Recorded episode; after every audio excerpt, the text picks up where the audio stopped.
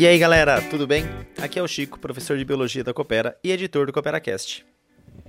E nessa edição, a de número 85 do CooperaCast, nós vamos ouvir a aula livro que aconteceu no último dia 27 de maio de 2023, em que as professoras Patti e a Lígia falaram sobre o livro Ateneu. Foi uma aula muito, muito, muito rica, com muitos detalhes, numa análise muito interessante, juntando todo o aspecto da literatura, também com um pouco de sociologia e de filosofia.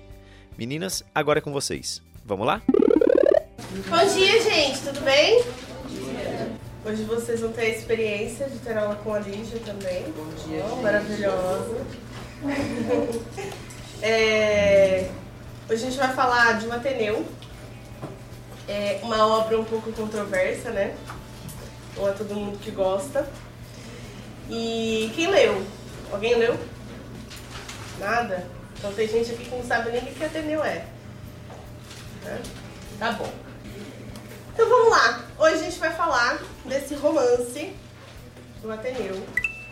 Um romance muito fininho, como vocês podem perceber, ele é bem curto, tá? É, mas não subestimem o tamanho deste livro. Ele é um livro bem difícil de ler. Vou aqui começar desanimando vocês. Ele é um livro bem difícil de ler porque ele usa de uma linguagem muito rebuscada. Eu acho que quem leu e quem teve a experiência de tentar ler e abandonar, eu diria que a maioria de vocês abandonou porque é muito difícil de ler, chega a ser chato, porque a gente está acostumado a uma leitura um pouco mais fácil, né? É, palavras muito difíceis, muito incomuns do nosso vocabulário, e isso acaba desmotivando a leitura. Né? Porém, contudo, entretanto, é, é importante que vocês persistam na leitura. Porque, como a gente bem sabe, né, a Unicamp, em questões de segunda fase principalmente, ela vai acabar pedindo de vocês conhecimento sobre o todo do livro. Tá? E o que eu e a Lígia vamos fazer aqui, como a gente já fez em outras aulas, né, não é necessariamente falar sobre cada capítulo do livro, cada personagem do livro. A gente vai dar ferramentas para vocês serem capazes de interpretar esse livro e para vocês entenderem por que, que ele é um livro importante, mesmo que ele seja chato, que eu não goste. É, acho que eu já falei bastante nas turmas que eu dou aula. É, acho que a Fer também deve ter falado em algum momento. Às vezes a gente não gosta de algum livro, a gente não acha que aquilo é legal. Mas o que a gente gosta e o que esse livro significa dentro do cânone literário, né, dentro da produção literária, são coisas completamente diferentes. Né? É, então a gente precisa olhar para esse livro com olhos críticos também, né? O que, que esse livro tem de interessante? Por que, que ele foi um livro importante? Por que, que ele faz essa obra tão rebuscada também? Né? É, diferente do Peru Vaz de Caminha, o Taradão. Essa foi a última aula. é, que não tinha intenção de fazer um texto necessariamente literário, né? Raul Pompeia era um literário, ele era um escritor. Então, se ele escolhe usar uma linguagem rebuscada, muito diferente do que Machado de Assis, que seu contemporâneo, faz, é, isso também tem uma intenção, isso tem uma questão aí. Essa linguagem rebuscada também quer dizer alguma coisa. Tudo bem? Então, vamos lá, vamos começar. É, Primeira coisa, a gente vai falar um pouquinho sobre o autor, que é este senhor aqui. Bonitão. Bonitão, eu acho muito bonitão. É, é bonito só branco. bonitão. Tô, tô Ai, olha, tem uns autores aí, principalmente mas, hum, ali de Portugal. Tem portugueses aqui, perdão, né, os brasileiros ganham, são mais bonitões. É, Raul Pompeia ele vai ser um autor contemporâneo ao Machado de Assis. Então, ele nasce ali em Angra dos Reis, em 1863. Né? É, e ele vai estudar no colégio Alípio César Borges, que também era um colégio, um internato, um colégio para meninos, né? uma Hogwarts brasileira aí, onde você vai lá e mora no colégio. Só que sem a magia, né? Só a magia da educação. é, então, o Ateneu, para quem nunca viu, né, é, é, o nome do colégio. Que ele vai se passar a história, onde vai se passar a história. E, então tem alguns aspectos aí que são autobiográficos, porque ele parte da experiência também de ter passado por um internato quando ele era jovem, o próprio autor. E ele vai ser colocado pelos críticos literários como um autor de temperamento ultrassensível. Como que vocês interpretam isso? Ultrassensível. Oi? Ele é estourado. Mais alguma coisa? Melancólico? Melancólico. É, Ele era um- uma pessoa mais antissocial, vamos dizer assim. Né, O Raul Pompeia ele não tinha é, uma vida social muito ativa, ele não participava tanto de alguns eventos, né? ele ficava muito mais isolado. E essa vida isolada ela pode ter diversas leituras. Né? Vou chegar aqui no final e a gente vai entender algumas delas. É, ele foi desenhista, cartunista e crítico de arte também. Tá? Isso vai ser importante para a gente entender uma das características de por que, que essa linguagem é tão rebuscada que ele usa aqui. Né? Porque ele vai ter influência do movimento impressionista. Só que quando a gente pensa em impressionismo, a gente pensa automaticamente em artes plásticas. Né? Só que aqui a gente tem influência do impressionismo, inclusive no modo como ele escreve. E essa linguagem rebuscada é uma dessas características. Ele vai fazer direito, ele é republicano e abolicionista, tá? Embora a gente não tenha, neste livro dele aqui, é, uma discussão muito acalorada sobre a questão da abolição, é, a gente percebe algumas questões sociais que tangem essa dimensão política, as questões, é, as tensões políticas que existem na sociedade. Ele vai ser jornalista, e é por ele ser jornalista, inclusive, que ele vai começar a publicar textos. Porque, se vocês se lembrarem, né? Romantismo, realismo, naturalismo são escolas literárias em que os livros são publicados primeiramente em folhetins. O Ateneu, ele primeiramente é publicado em folhetins, que são aquelas publicações, capítulo a capítulo, nos periódicos. Ele vai ser diretor da Biblioteca Nacional. É, e uma coisa que vai fazer, inclusive, alguns críticos, alguns estudiosos da vida dele, é olharem para ele como uma pessoa mais isolada, que não participava tanto da sociedade, é o fato de que ele tinha algumas questões, ele foi acusado, por muitas aspas, né, de ser homossexual por ninguém mais, ninguém menos do que Olavo Bilac. Né? A gente teve aula de Olavo Bilac aí alguns, alguns sábados atrás. É, e o Olavo Bilac, ele cutucava bastante o o Raul Pompeia, brigava bastante com o Raul Pompeia por conta disso. Era uma- um tal de querer tirar o Raul Pompeia do armário, tá? E Raul Pompeia, assim, isolado, não queria, não queria se meter com essas polêmicas, né? Ele nunca, de fato, disse ser homossexual, né? É, nunca disse isso abertamente. A gente tem apenas acesso a essas discussões, né? É, mas é interessante a gente pensar nessa questão, principalmente quando a gente olha para o Ateneu, porque o Ateneu ele também tem alguns aspectos autobiográficos e ele também vai trazer algumas discussões sobre as questões da homossexualidade. E, e é, tão, é uma discussão tão grande, ele briga tanto com o Olavo Bilac, que em um momento, assim, tem uma polêmica até, que o Olavo Bilac chama ele para um duelo em praça pública, Round one. Fight. A masculinidade. É, para um duelo em praça pública, para provar que o Pompeia ele realmente é um homem de verdade. Raul Pompeia vai, o Olavo Bilac não vai. Né? Tipo, faz o Olavo Bilac de tro... faz o Raul Pompeia de trouxa ali. Né?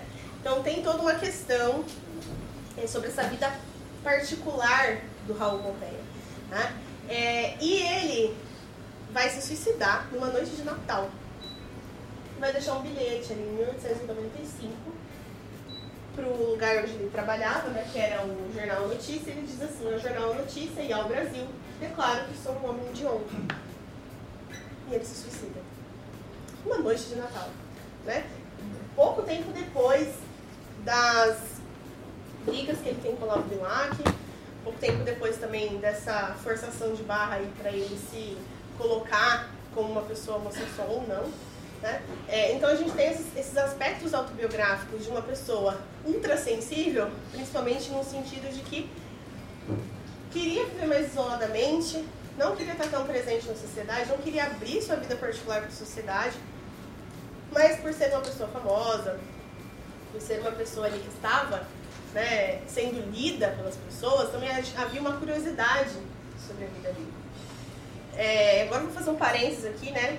Eu acho que isso é um ponto bem interessante para vocês pensarem também, com o repertório de redação. Às vezes a gente fala muito do repertório, o livro, mas a gente nunca pensa em falar sobre o autor.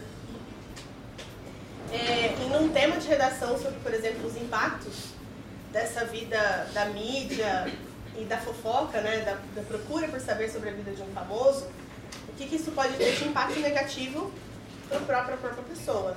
O Raul Pompeia, lá em 1890, já estava sofrendo com isso, né, com uma mídia que era basicamente jornal impresso. Isso tem com relação a hoje, né? A gente percebe que não está melhorando muito. Então, hoje. Eu tô meio. É, pessimista. pessimista ultimamente, né? Mas vamos lá. Bem, a obra em si, que a gente vai trabalhar, o Ateneu, ele tem outras obras, né? A gente vai focar aqui no Ateneu. Ela é uma obra que se constitui, ele se coloca no, no momento do realismo, naturalismo. Não existe, de fato, uma nomenclatura, tá? Ele não está dentro de uma caixinha só. Eu vou guardar esse livro, senão eu vou acabar destruindo. É, tem alguns críticos literários que vão dizer que ele é realista, alguns críticos literários vão dizer que ele é naturalista, tem alguns críticos que vão dizer que ele é realista e naturalista. Tá? Então, não é uma obra fechada dentro de uma única caixinha. Isso é um ponto importante para vocês terem em mente também, porque o Unicamp gosta que vocês consigam identificar isso. Que a obra não é porque ela foi escrita em um ano específico que ela se encaixa apenas em uma escola literária. Tá? E o Ateneu, ela é uma obra que tem múltiplas facetas, né? ela tem muitas influências de muitas correntes literárias. Tá? Mas falando um pouquinho da obra, para a gente entender, né, ela é uma obra que vai ter um narrador em primeira pessoa, né, o Sérgio, e o Sérgio vai contar a sua história quando adulto, rememorando o período em que ele viveu no internato. É, então ele é adulto, vai lembrar ali da sua vida com 11, 12, 13 anos, que é o período em que ele vai para esse internato. É, isso é um ponto interessante porque muitas vezes a gente está lendo e fica confuso se quem está lendo, quem está narrando a história é o Sérgio criança ou o Sérgio adulto. Então ele narra como se fosse ali o evento que está acontecendo. Vou dar um exemplo. É, tem um episódio da piscina. Eles vão nadar na piscina e aí alguém puxa o Sérgio e ele quase morre afogado. Um outro menino, que é o. o Sanches, salva ele. E ele fala, nossa, o Sanches é meu protetor aí, né? Me salvou, ele é mais velho, me ajudou. Mas eu acho que ele fez isso de propósito, que ele provocou o um acidente para me salvar e se tornar meu protetor. Então a gente tem ali, ao mesmo tempo, essa, essa perspectiva de um Sérgio jovem, mas também essa desconfiança de um Sérgio adulto. Isso não só nesse episódio específico, mas ao longo do texto todo. É... Essa ambiguidade é um ponto interessante para vocês também terem em mente, para analisar os trechos, para analisar o livro. Tá? Porque isso é uma estratégia narrativa que o autor utiliza. Então, basicamente, é esse personagem protagonista, narrado em primeira pessoa, que vai contar a sua vivência ali no período de dois anos no internato, que se chama o Ateneu. E o Ateneu ele vai ficar no Rio Comprido, no Rio de Janeiro. É um colégio muito famoso, um colégio que faz muita propaganda. Aí vocês já podem pensar no colégio que faz muita propaganda. Aí da cidade de vocês. Falar nada que não pode, fala de concorrente. É, então, um colégio que faz muita propaganda. Então, é, o material está em todos os lugares. Né? Então, se tivesse propaganda patrocinada no Instagram da época, ia ter. Né? Então, o Ateneu ele era aquele colégio em que todo mundo queria estar. Mas era um colégio muito caro, um colégio em que você precisava fazer tipo, vários procedimentos para conseguir entrar. Você precisava ser de uma família boa para conseguir ter acesso a essa educação. E era uma educação muito vendida. Então, o início do livro mesmo, ele é marcado pelo Sérgio entrando ali para conhecer o Ateneu. Então, ele entra ele fica deslumbrado com o Ateneu. Né? É, ele vai dizer assim que parece um, um edifício da, da educação. Assim, né? é, é, um lugar onde ele vai poder ser uma outra pessoa. Né? Então, um lugar perfeito, maravilhoso. E o Aristarco, ele vai ser, que é o diretor, o Aristarco, é, ele vai ser colocado quase como um marqueteiro mesmo. Pedagogo marqueteiro. Né? Ele vende muito bem essa educação ali no Colégio Ateneu. É, e eu trouxe aqui para vocês, para a gente ter um, discutir um pouquinho sobre, uma crítica literária do professor Cláudio, que ele diz assim, esqueci de colocar o sobrenome do professor Cláudio, e agora eu não lembro qual é, depois eu coloco no slide, que ele diz assim, não é o internato que faz a sociedade, o internato a reflete. É, e como que a gente consegue identificar isso? Abre o livro, primeira página, primeiro capítulo, primeira linha, é o pai do Sérgio dizendo assim para ele, vais encontrar o mundo, quando ele vai para o internato. Então é quase como se o internato refletisse o mundo, as relações interpessoais, as discussões, o amadurecimento, né? E aí ele vai passar por várias, por várias peripécias, várias questões que refletem o mundo. E aí vem um ponto interessante também, vou, já, daqui a pouco eu volto aqui, que é o espaço. Quando a gente olha para obras que se configuram ali como obras naturalistas, o espaço é muito importante. Né? A gente pega obras famosas como o Curtiço, a Casa de Pensão do Luiz Azevedo, né? Vocês percebem que os títulos, eles são os lugares onde se passa a história? É diferente do Machado de Assis que bota o nome do personagem, né? Quincas Borba, Dom Casmurro, Memórias Póstumas de Brás Cubas. Porque ali o foco é no psicológico, no próprio personagem. Nesse caso aqui, o foco, a questão, ela se dá muito mais no espaço. O espaço importa. O espaço importa. E aí eu vou deixar essa parte. Por que, o espaço importa? Ah, e já vai falar mais. Né? Isso faz parte de uma corrente que é o determinismo, que vai colocar o lugar como um fator muito importante para a sociedade. Tá? É, e aí nesse, nessa questão, o espaço do Ateneu, ele vai ser configurado como um lugar fronteiriço. Né? Um lugar ali que está entre a vastidão verde aberta do fora e o confinamento do dentro. Tem também essa dinâmica entre o externo e o interno. O que, que tem dentro daquele Ateneu e fora do Ateneu né, que se coloca como uma contradição.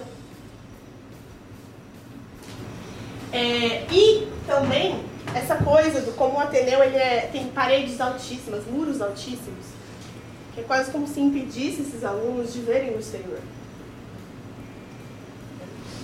Mas ali dentro há um espetáculo.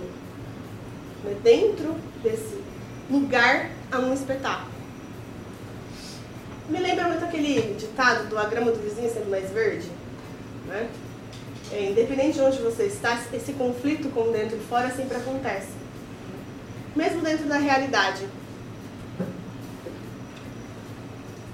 Então, independente do espaço, né, o lado oposto a esse espaço, ele sempre parece mais convidativo, muitas vezes. E é o que, o que acontece com o Sérgio, de certo modo. Né? Quando ele vê o Ateneu, ele olha e fala, nossa, incrível, eu quero estudar aqui. Quando ele entra ali dentro, ele percebe que não é bem assim. Vamos lá. E aí, o que, que ele vai colocar? Né? O narrador ele vai dizer o seguinte, que destacado do aconchego placentário da dieta caseira, vinha próximo o momento de se definir minha individualidade. Quando ele vai para o Ateneu, é quase como se ele colocasse ali, eu saí de casa, agora eu sou um homem, eu vou encontrar, vou definir quem eu sou a partir desse, dessa saída de casa. É o que vocês fazem, né? Hoje em dia, Não, eu vou entrar na faculdade, eu vou ser adulto, eu não sei o quê, eu vou morar fora, né? É, poder em festa, olha só. Essa ideia de ah, esse espaço como uma possibilidade de se sair desse aconchego.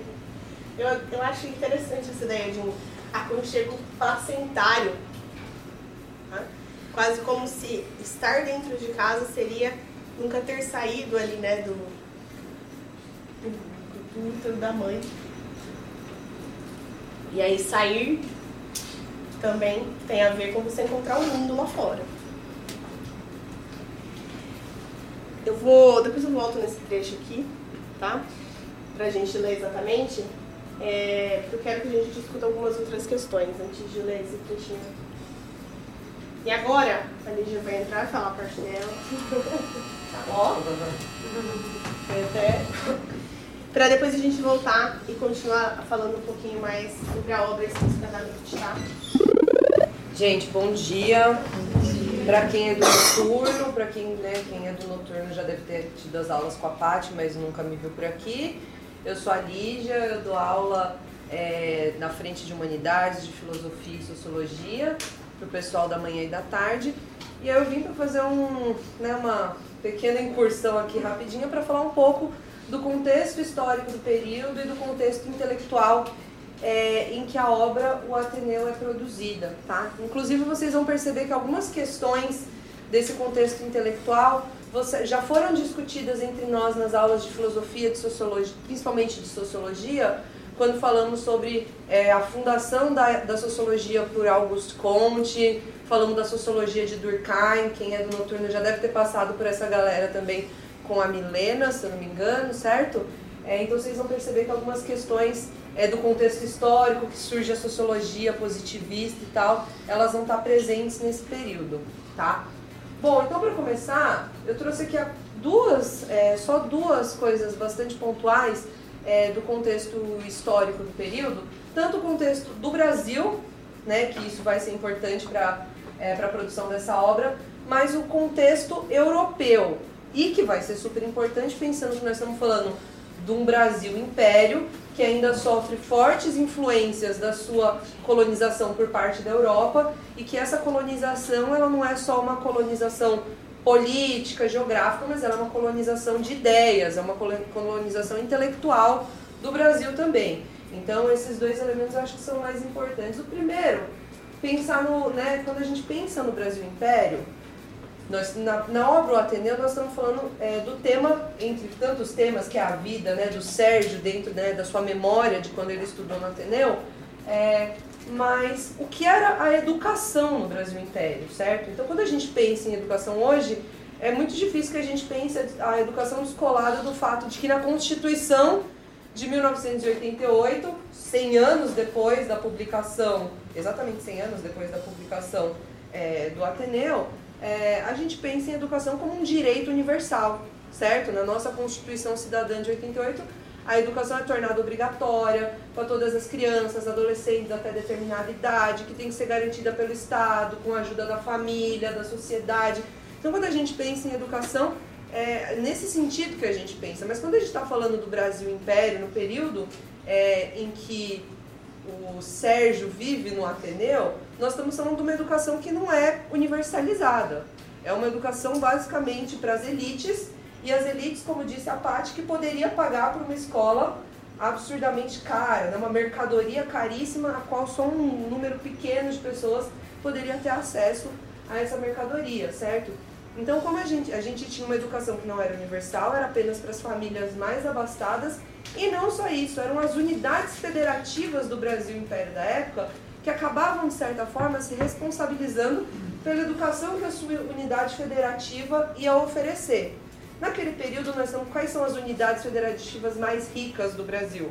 São Paulo, por conta do café, certo? Então, tínhamos grandes escolas no estado de São Paulo no período, e o Rio de Janeiro pela é, vida, pela vivência da corte portuguesa no Rio de Janeiro, certo? Então, essas cidades mais ricas, seja pela, né, pela produção do café, né, pela indústria do café, seja pela presença no Rio de Janeiro da, da, da família real, eram as que a gente tinha é, um maior investimento e que poderia permitir que tivessem grandes colégios, como era o caso do colégio que é retratado como Ateneu, certo?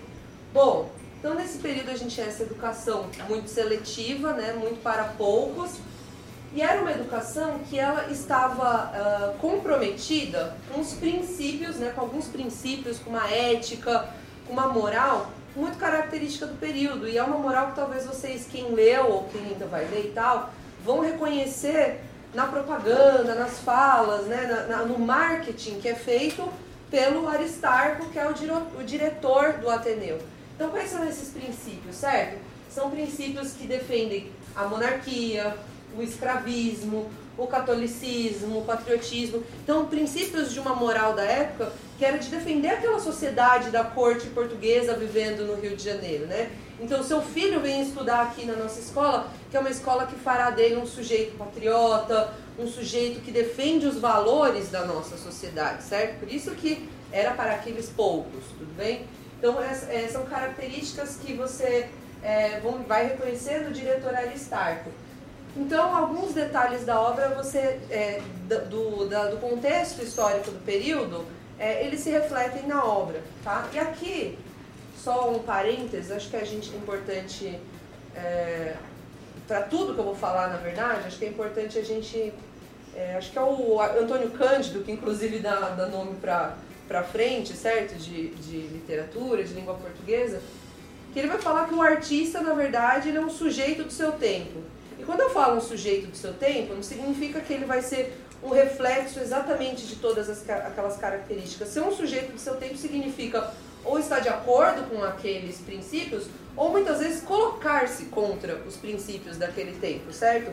Então, da mesma forma que a gente vê o diretor Aristarco refletindo os princípios de um período, a monarquia, o escravismo, o catolicismo, a gente tem o personagem principal que é o Sérgio, se colocando contra esses princípios do período, certo? Contra o escravismo, contra é, a monarquia, né? O Sérgio, que seria o personagem que reflete quem é Raul Pompeia, certo? Na sua experiência de vida, era um homem republicano, era um homem abolicionista, certo?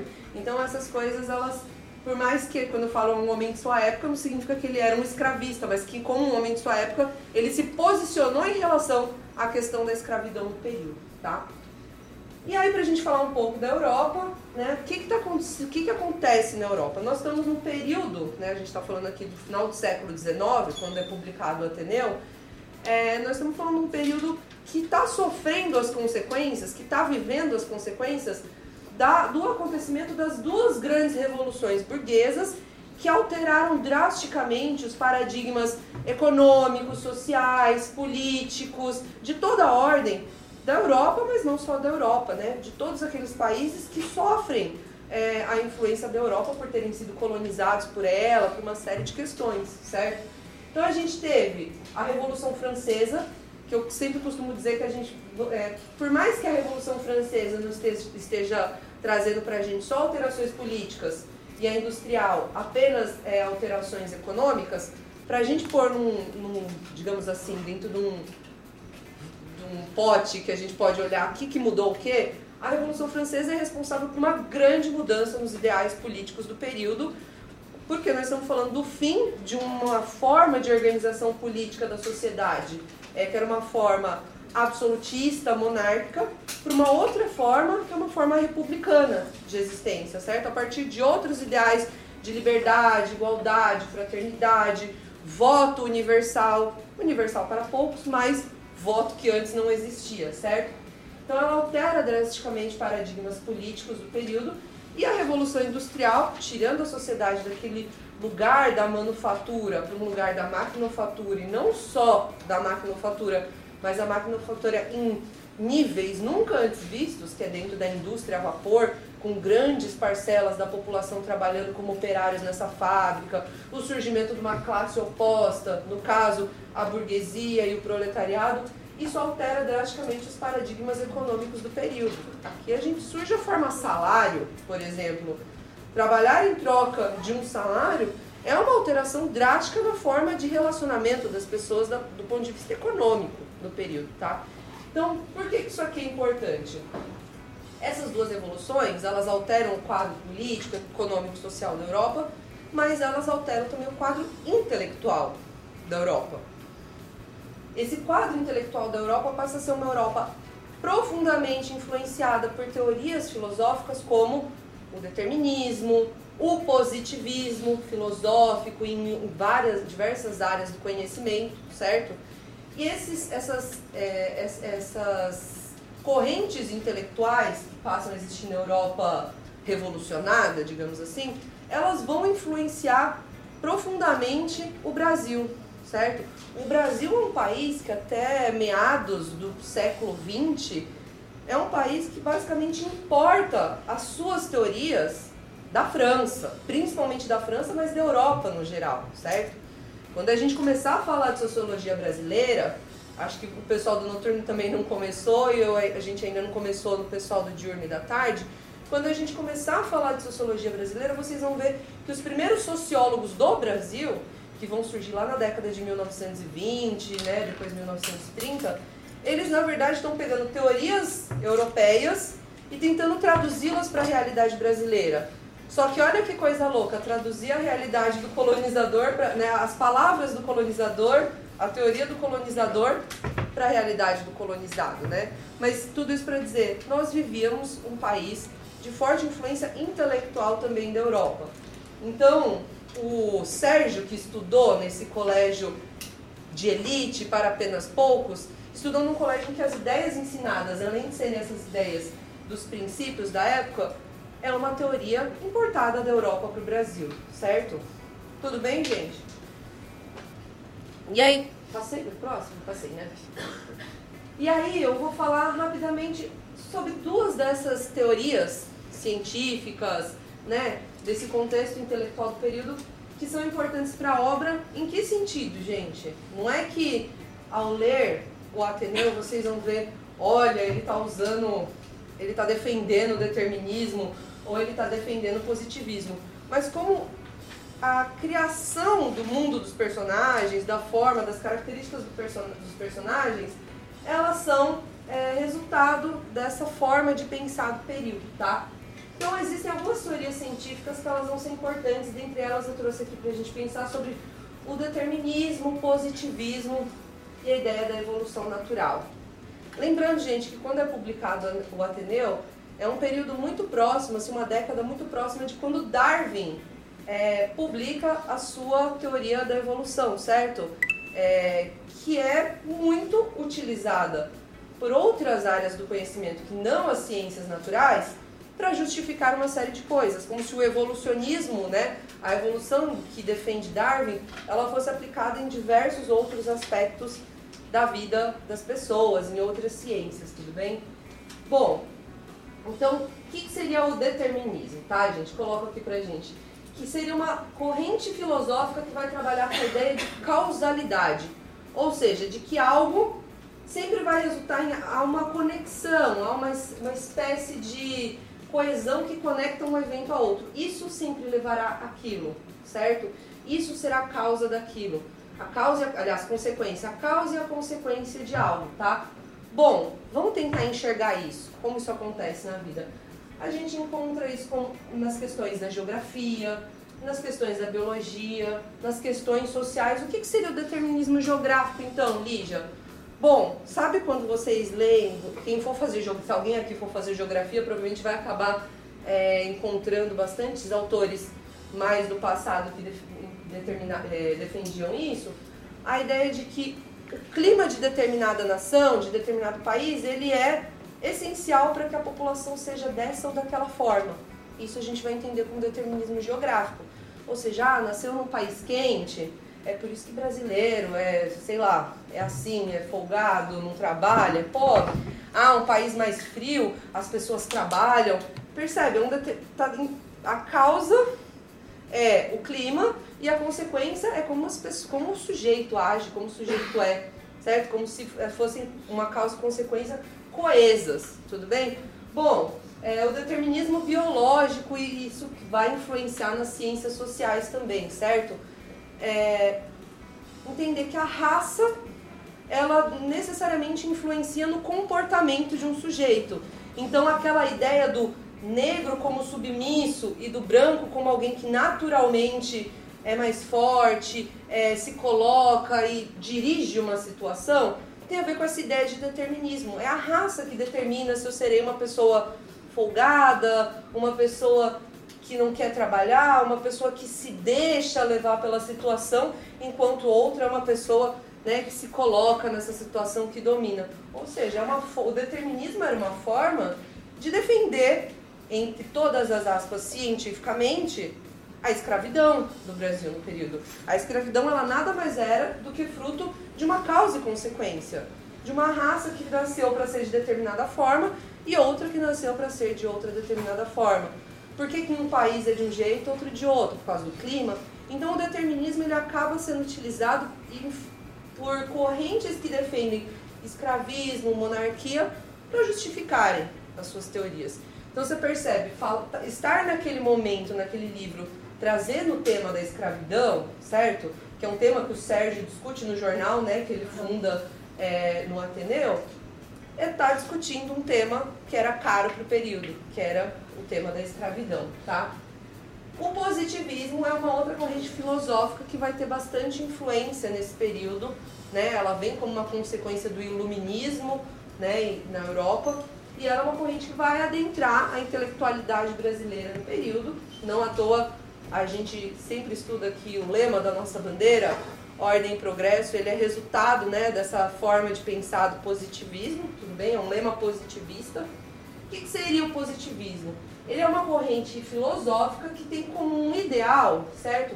A defesa de que a humanidade ela passa por um progresso contínuo, certo? Uma escalada contínua de progresso. E não só isso, mas que esse progresso ele será sempre resultado da atividade científica e racional. Não é possível progredir por fora da ciência. E aí depois a gente vai entender o que é ciência, então, para essa galera, tá?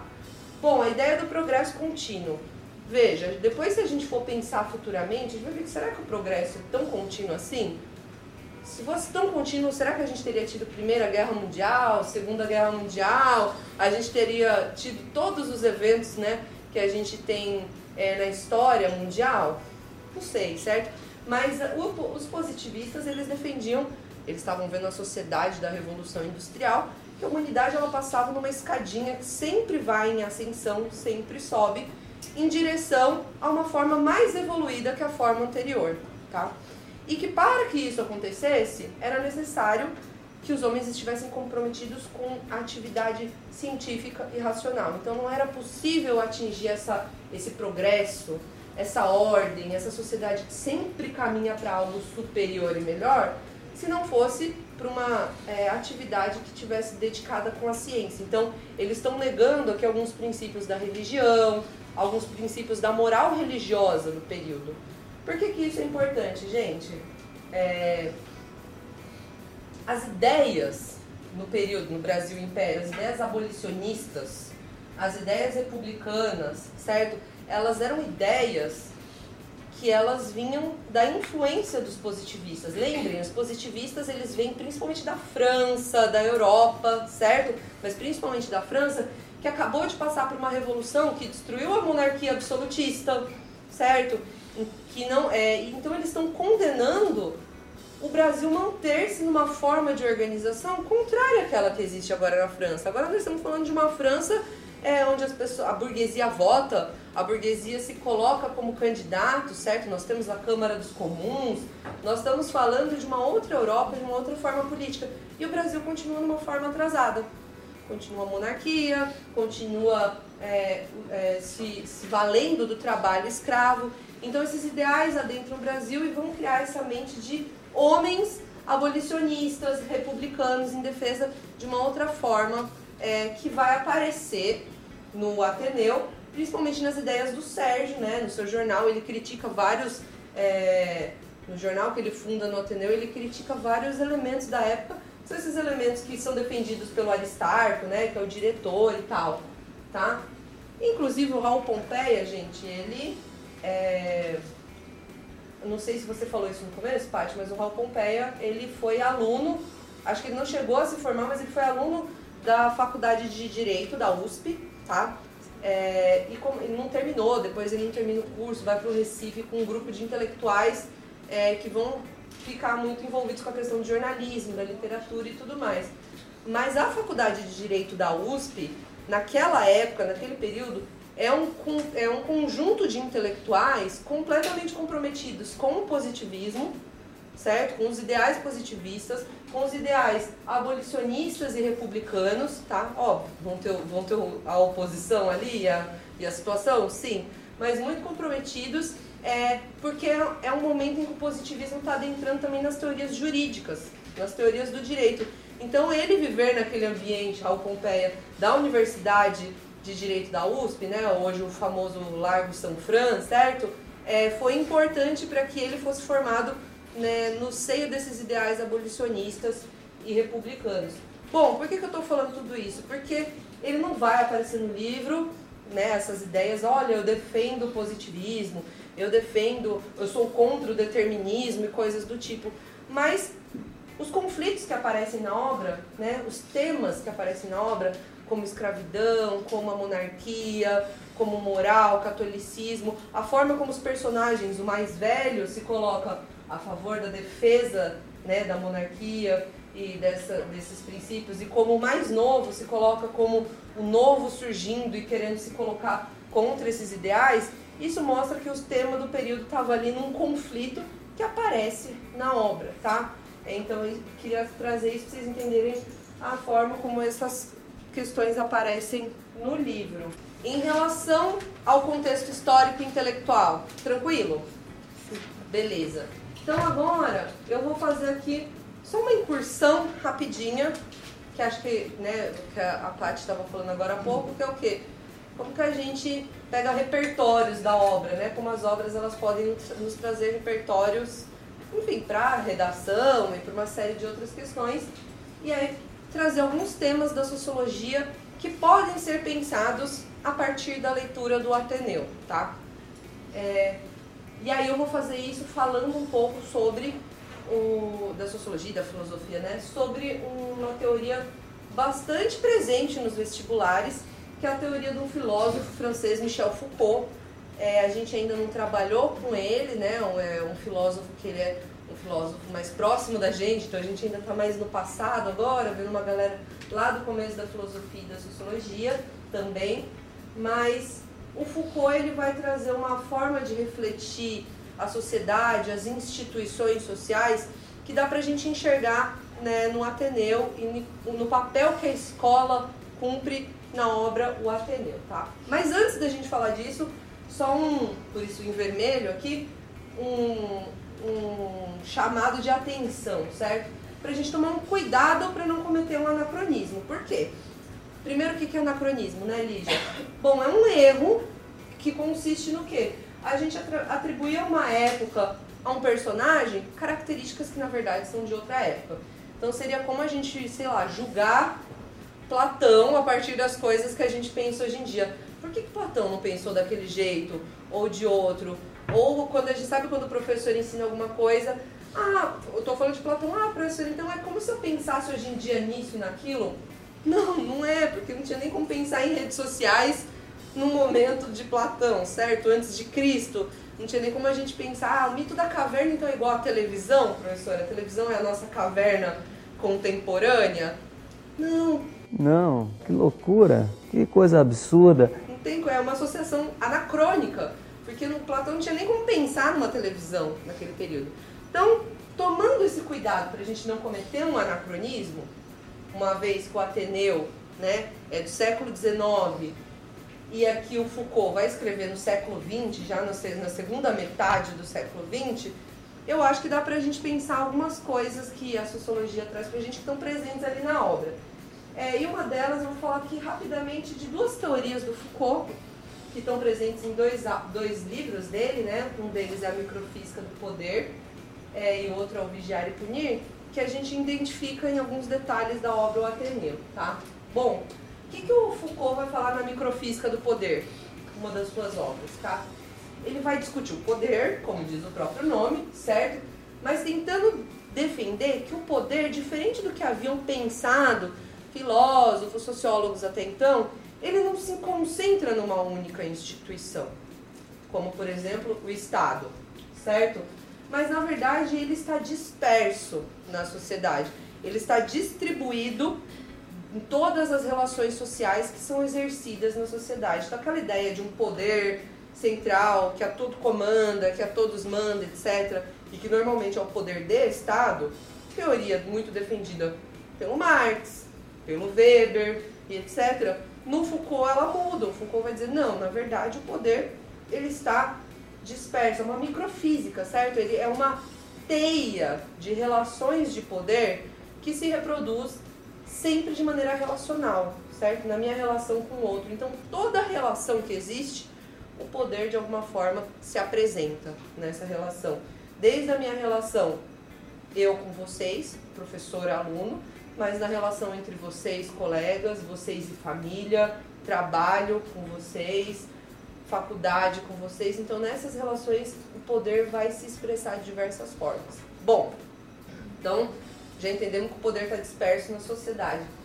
Mas ele não só está disperso, como é, o, existe uma nova forma de formar sujeitos adequados, entre aspas, para a sociedade, que é um pouco diferente do que se conhecia. O Foucault vai fazer o quê? A partir de uma análise do sistema de justiça, ele vai analisar o sistema de justiça e fala assim: a gente está vivendo uma fase da humanidade em que se deixa é, de aplicar algumas formas de disciplina, como a tortura, por exemplo, a força, e a gente passa a optar por uma outra forma disciplinar, que é o ato da gente vigiar e punir. Então vamos pensar o seguinte: pensa numa escola em que vocês aprontaram, o que, que eu faço? Ajoelha no milho, certo? É uma forma disciplinar. Agora pensa numa escola em que não tem mais milho, mas tem uma câmera em cada canto da sala de aula. Se você pudesse me dizer, se você soubesse o que fazer, o que você faria, aonde iria chegar? Elas vão produzir efeitos muito parecidos. Vocês vão se disciplinar ou pela dor nos joelhos ao ajoelhar no milho, ou pelo fato de imaginar que a todo momento, atrás daquela câmera, tem algum diretor, tem algum segurança, tem algum coordenador olhando o que está acontecendo dentro da sala de aula. Se você está conversando, se você está mexendo no celular, se você está fazendo o que não devia, certo? Então é uma nova forma de garantir corpos dóceis, certo? Vai dizer o Foucault. Corpos adequados, disciplinados. É, e nessa obra o Foucault vai olhar o quê? Para o encarceramento. O encarceramento das pessoas, a prisão das pessoas, seria essa. Vai fazer sentido, tá, gente, com Ateneu? É, o encarceramento das pessoas ele vai é, ser essa nova forma de disciplinar as pessoas na sociedade que não precisa necessariamente passar pela tortura física, tudo bem? E as pessoas serão presas. E aí, para fazer isso, ele vai analisar um sistema penitenciário que foi proposto por um filósofo da época chamado Jeremy Bentham, que ficou conhecido como panóptico de Bentham. Então, o que é o panóptico? O panóptico é essa torre aqui, tá, gente? Ele vai analisar essa instituição prisional para falar: hoje nós vivemos uma época panoptista, é um panoptismo da sociedade. Então, pensa numa prisão que é o seguinte: é uma prisão circular, como vocês podem ver aqui na imagem. No meio desse círculo dessa prisão há uma torre. No alto dessa torre, um vigia. Tudo bem? Esse vigia está escondido por toda uma, é, uma redoma de vidro. Mas sabe aquele vidro que quem está dentro consegue ver do lado de fora, quem está do lado de fora não consegue ver do lado de dentro? Então ele vê todas as celas em volta dele.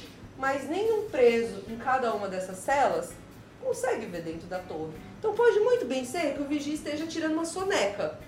Tem como saber? Se eu tivesse quatro câmeras aqui na sala de aula, pode muito bem ser que eu comprei umas câmeras de plástico e coloquei só para enganar vocês. Vocês vão saber? Mas vocês vão ficar mais comportados. Então a ideia do panóptico é essa ideia de disciplinar corpos a partir da ideia de que vocês estão constantemente sendo vigiados, certo? Então preso nessas instituições com a ideia de que a todo momento pode ser que tenha um vigia atrás daquela redoma espelhada, olhando se ele está ou não uh, se comportando adequadamente, ele disciplina os seus próprios atos dentro do sistema prisional.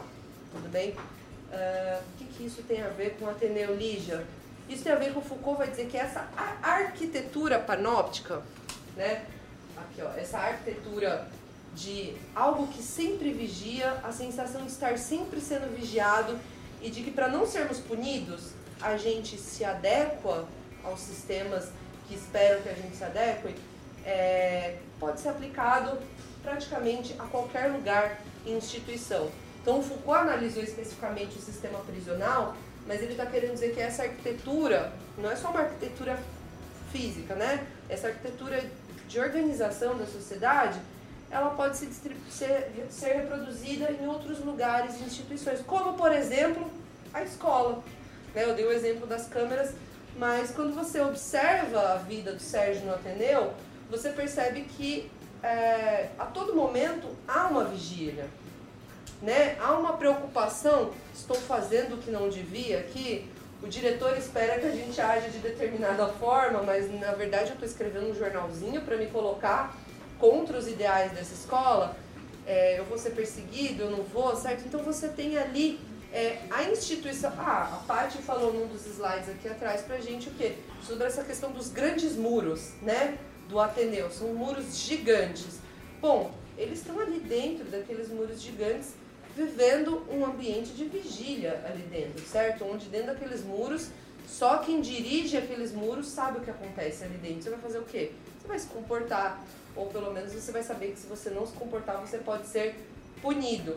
Então a gente pensar em instituições de ensino, a gente pensar nas instituições familiares, religiosas, hospitalares, Foucault vai falar muito do manicômio também, são todas instituições que não estão nos torturando, mas elas estão nos tornando corpos dóceis, pelo medo constante da vigia e da punição como decorrência da vigia. Só um, um parênteses aqui, mais repertório. Redes sociais, certo? É, será que as redes sociais não são uma forma da gente pensar essa constante é, vigia dos corpos, né? Essa disciplina dos corpos? Ou você, sabe que você está todo momento sendo visto? nas redes sociais, observado. Você vai postar a foto que você está comendo arroz, feijão e ovo, ou você vai postar a foto que você está comendo uma lasanha bonita, certo? Tem um livro na criminologia, acho que o professor da Estadual do Rio de Janeiro, que ele faz esse, pega esse exemplo com a fábrica. Inclusive o título do livro é Cárcere e Fábrica. Cárcere e Fábrica. É, porque você, é a ideia de você conseguir transferir essa lógica para qualquer tipo de lugar e instituição. Então, no ambiente de trabalho, que você sabe que você está sendo observado no ambiente de trabalho, etc. Tem um livro que acho que fala bem sobre esse fato do autismo, que é do Orwell, certo? É, que é a ideia do, do Big Brother, né? Do grande irmão que está observando a todo tempo. Gente, o Big Brother é o maior panóptico contemporâneo, né? Mas enfim, o que, que eu quis dizer com isso aqui? Eu trouxe esse exemplo do Foucault, que falei, cuida, cuidado com o anacronismo, né? Nós estamos falando aqui com vários anos de diferença entre o final do século XIX e já na segunda metade do século XX, mas a gente continua vendo instituições, desde aquela época, mas até hoje, escolares, que reproduzem essa lógica de não necessariamente torturar para disciplinar, mas na lógica da vigia, na lógica da observação, do medo de estar sendo constantemente observado, fazer com que os corpos se disciplinem de acordo com os princípios que se espera nesse período. Eu acho que essa é a contribuição que eu queria trazer, de falar um pouco do contexto histórico intelectual, fazer essa associação aí do ambiente da instituição escolar, né, ou passado, presente, e vou devolver para a parte agora, então. Obrigada, galera. Valeu. Eu vou tentar fazer links com o que a Lígia falou aqui, para a gente poder entender algumas coisas, tá? É, porque que a gente trouxe isso também. A Unicamp, ela, um vestibular que em literatura, né, ela vai trazer muito literatura comparada. Então, muitas vezes você tem lá trechos de algum autor que não tem nada a ver com literatura, nada a ver entre aspas, né? É, mas que traz alguma questão que está presente no livro e vocês precisam fazer esse link, tá? Então sempre que a gente traz alguma coisa de fora, assim, parece que não tem nada a ver, é para a gente tentar estabelecer esses links. E eu vou voltar aqui naquele slide que está com aquele trecho, que é esse aqui, porque ele já traz um pouquinho dessa relação do o deslumbramento que o Sérgio vai ter né, no primeiro momento do texto, em que ele encontra o Ateneu, vê esse lugar maravilhoso, acha que é perfeito, vai ser lindo, né, o difícil da educação, e aí quando ele começa a estudar no Ateneu, ele já vai ter uma quebra de expectativa. Dizer assim, no ano seguinte, o Ateneu revelou-se-me noutro aspecto. Conheceram interessante, com as situações do que é novo, com as projeções obscuras de perspectiva, desafiando curiosidade e receio. Conheceram o insípido e banal, como os outros mistérios resolvidos. Caiado de tédio, conheci o agora intolerável como um cárcere murado de desejos e privações. Desesperava-me então o verme duplamente algemado, a contingência de ser irremissivelmente pequeno ainda e colegial, marcado como um número escravo dos limites de casa e do despotismo da administração. Então essa coisa do ele achou que ele ia encontrar ali um lugar e ele encontrou outro. Achou errado, otário? Propaganda enganosa. Achou uma escola e encontrou uma prisão, né? É, é, achou que ali ele ia se tornar um homem livre individu na sua individualidade e encontrou-se um lugar ali de punição, de vigia. Então essa coisa do, do vigiar e punir, né? Me, me passa muito pela cabeça, como o Aristarco ele tinha alguns pupilos, né? Que ele escolhia e se tornava uma espécie quase de milícia do, do colégio. Né? Era um, esqueci o nome que ele dava para os meninos. Mas era tipo um grupinho que ficava vigiando os outros. E anotando o nome no caderninho, passava para o Aristarco e essas, essas pessoas eram punidas. Né? né? Essas pessoas eram impedidas de fazer algumas coisas, elas eram caçoadas, elas eram apanhavam algumas vezes. Né? Então, você tinha ali um, um grupinho de fofoqueiros de plantão, né? que estava a todo momento colhendo informações. E aí a gente tem um ponto que é interessante, que é nem sempre essas informações eram verdadeiras. Então, ah, estamos aqui no Ateneu, eu e você. Eu falei uma coisa que você não gostou, você vai lá e fala uma mentira sobre mim. E a, e a punição vem mesmo que você não tenha feito nada. Né? Então, essa ideia de um, de um vigiamento, né? de vigiar o tempo todo, né? e como isso vai se tornar ali, uma espécie de cárcere mesmo. Além de tudo, a gente está falando de um internato, de um colégio interno, só para meninos, em que os meninos vão ali, eles comem, eles dormem, eles tomam banho, eles fazem exercício, eles passam o fim de semana, o tempo inteiro dentro da escola. Eles não voltam para casa no final da noite. Eles não vão visitar a família no fim de semana. Eles ficam ali o tempo inteiro entre eles. E agora eu vou falar um pouquinho sobre algumas críticas que aparecem no livro, depois a gente fala do enredo especificadamente, tá, gente? É, então a gente tem, primeiro, uma crítica à elite burguesa, principalmente nessa questão educacional, né? no fato de que é apenas poucos que conseguem ter acesso à educação, que conseguem ter acesso ao que seria bom. É, e também essa ideia de que a educação ela promove um status. Então, a educação seria uma espécie de mercadoria, uma mercadoria de luxo, né? que permitiria a esses poucos continuarem sendo poucos. E aí, isso acontece só em 1888? Não. Isso aqui tem uma, uma, uma, uma relação, né? a gente pode fazer um link com a própria atualidade quando a gente analisa, por exemplo, a diferença exorbitante entre uma escola pública e uma escola particular.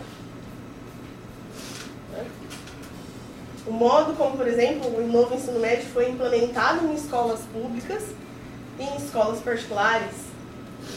A qualidade do material didático, a infraestrutura, passar nos vestibulares para ter acesso às faculdades de maior prestígio, como que isso tem uma relação, inclusive, na atualidade. Como essa ideia de um status proposto pela educação, sendo a educação uma mercadoria, ela vai permitir que os mesmos poucos continuem tendo os mesmos bons status.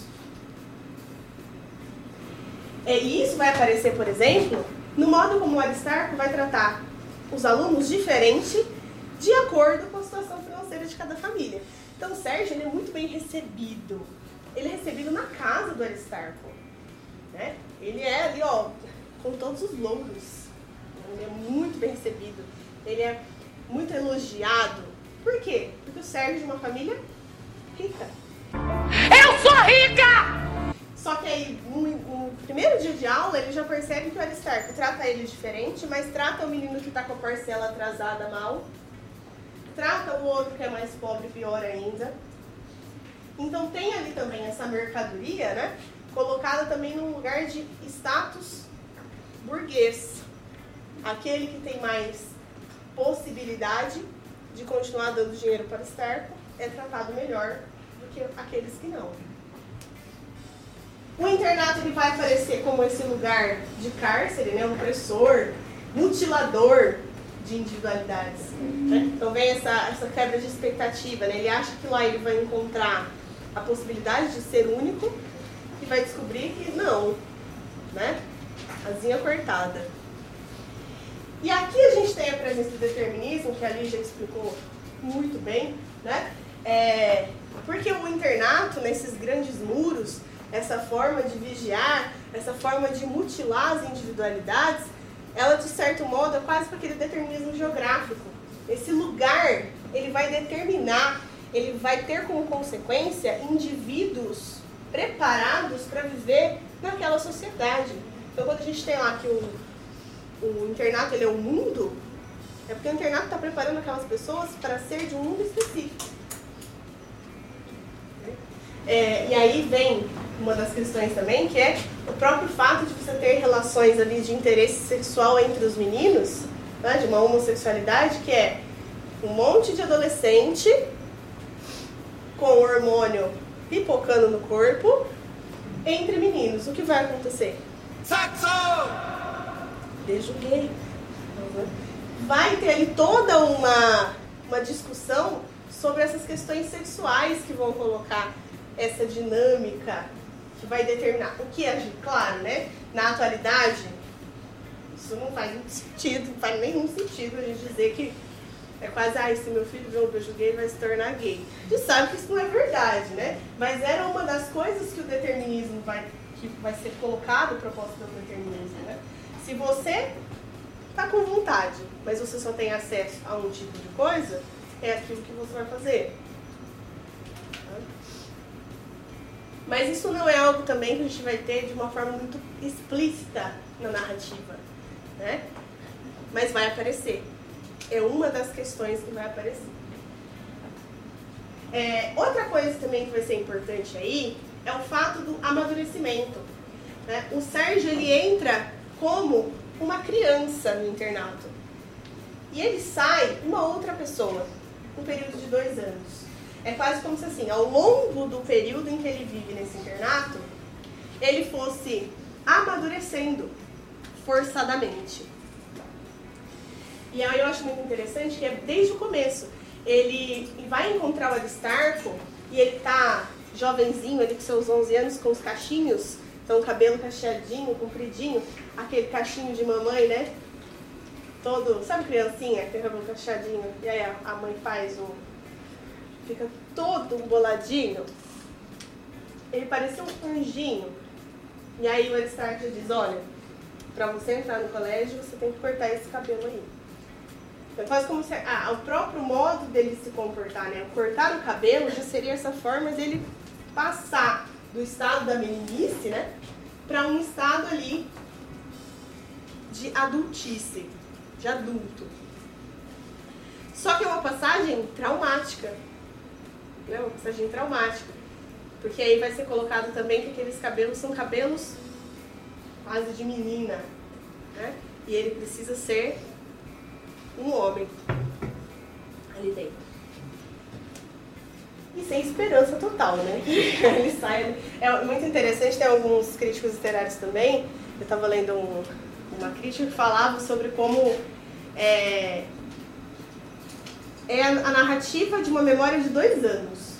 É diferente de Memórias Póstumas de Brás Cubas, por exemplo. Memórias Póstumas de Brás Cubas é, Brás Cubas é a história inteira, a história de vida toda do Brás Cubas. Agora, esse aqui são só dois anos, mas é quase como se fosse assim, foi tão traumático, foi uma experiência tão representativa da realidade que dois anos são suficientes para retratar uma vida inteira. Né? Então, isso é um ponto também importante, né? porque ao mesmo tempo que ele faz essa narrativa memorialista, é um recorte, é uma memória muito específica. É, e aqui a gente tem um outro ponto que é interessante também, que são as personagens femininas que vão aparecer na história. A gente tem o total de, pode, a gente pode dizer, três mulheres que vão aparecer na narrativa. Uma que de fato nem aparece, mas ela é mencionada, que é a mãe do Sérgio. Depois a gente tem a Emma, que é a mulher do Aristarco. E a gente tem a Angélica, que é uma funcionária, uma funcionária, uma criada do, do Aristarco. Né? E essas mulheres elas vão ter papéis muito específicos na narrativa. Então a Angélica vai ser aquela mulher que se insinua para os meninos, uma mulher sexualizada, sensualizada. E a Emma ela é uma figura muito ambígua, porque ao mesmo tempo que ela é uma mãe de todos os meninos, ela é um objeto de desejo de alguns, inclusive do próprio Sérgio. Mamichos. Ele tem ali um, um problema, né, uma, uma, não um problema, mas uma ambiguidade de sentimentos com relação à personagem Emma. Né, que é uma mulher que, num primeiro momento, parece ser muito aquela esposinha dedicada, mas agora eu vou dar um spoiler gigante da narrativa. Quando o Ateneu pega fogo, ela mete o pé. Ela não quer nem saber. Ela sai correndo, quase que numa. E tá certa, né? Vou ficar ali fazendo o quê? Mas ela sai correndo num lugar quase tipo assim: eu tô salvando a minha pele, eu não me importo com essas outras pessoas que estão ali, que eu disse que tratava como filhos, com esse esposo que eu coloquei ele como prioridade, né? Ela prioriza a si mesma. Ou até mesmo Angélica, que é uma personagem que se insinua sexualmente para os outros, né?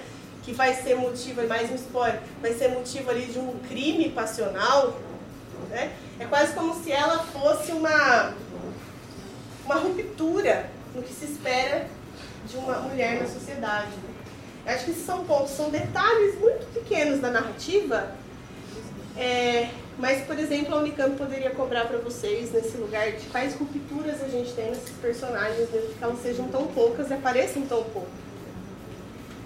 É, a rigidez militar que a gente tem ali também, né, o Aristarco, exatamente por conta daqueles princípios sociais que ele vai propor, ele vai propor uma rigidez ali dentro do, do internato, fugiu a palavra.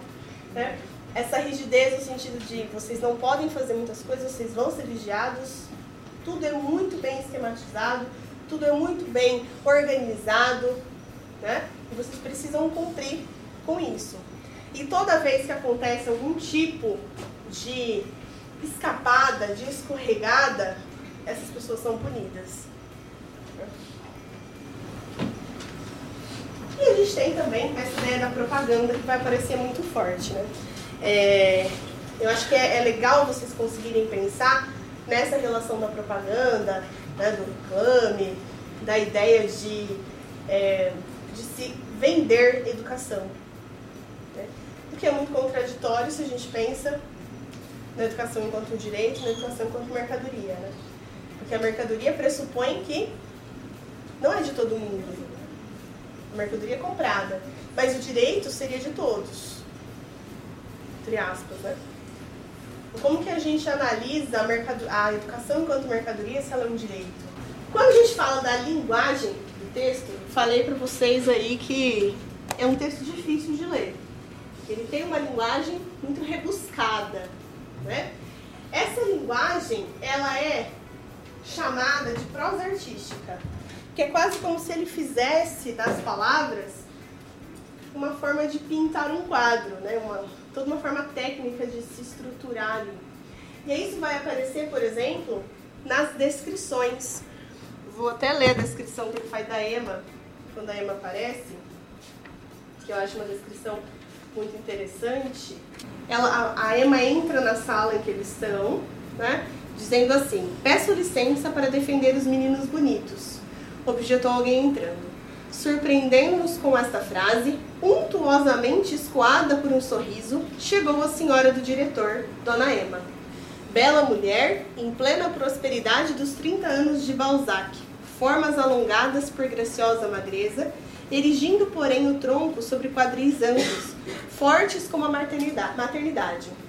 Olhos negros, pupilas retintas de uma cor só, que pareciam encher o talho folgado das pálpebras, de um moreno rosa que algumas formosuras possuem e que seria também a cor do jambo, se jambo fosse rigorosamente o fruto proibido. Adiantava-se por movimentos oscilados, cadência de minueto harmonioso e mole que o corpo alternava. Vestia cetim preto, justo sobre as formas, reluzente como pano molhado, e o cetim vivia com ousada transparência a vida oculta da carne. Esta aparição maravilhou. Você faria uma descrição dessa sobre alguém? Né? No máximo você fala, vestiu um vestido preto, era bonita. É. Mas o que ele faz aí é uma prosa artística. As descrições que o Raul Pompeia faz são descrições que a gente poderia dizer assim, abastadas, né? são descrições exageradas, que vai ser chamado até de artificiais. E isso é uma das maiores dificuldades de se ler o texto, porque a todo momento ele está descrevendo tudo. E por que, que ele está descrevendo tudo? Porque a gente tem também, nesse período literário, a maioria dos autores vão fazer com que o texto seja quase científico. Eu vou descrever o máximo possível para que essa descrição seja o mais próximo possível da realidade. Então eu vou no mínimo detalhe. Tem uma cena que é até nojenta, dá até ânsia de vômito em mim quando eu leio, que é a cena quando ele vai descrever a piscina. Porque a piscina era um lugar onde os meninos tomavam banho. Todo dia de manhã. Então ele diz assim que a água era salobra, gordurosa, suja. Ó, ó, pouquíssimo convidativa. Né? Só que ele faz uma descrição, você fala, isso aqui não precisa. Ele podia dizer que a água não era boa, não estava legal. Né? Mas isso é uma forma também muito naturalista de se descrever o ambiente. É, em o cortiço isso acontece bastante também, né?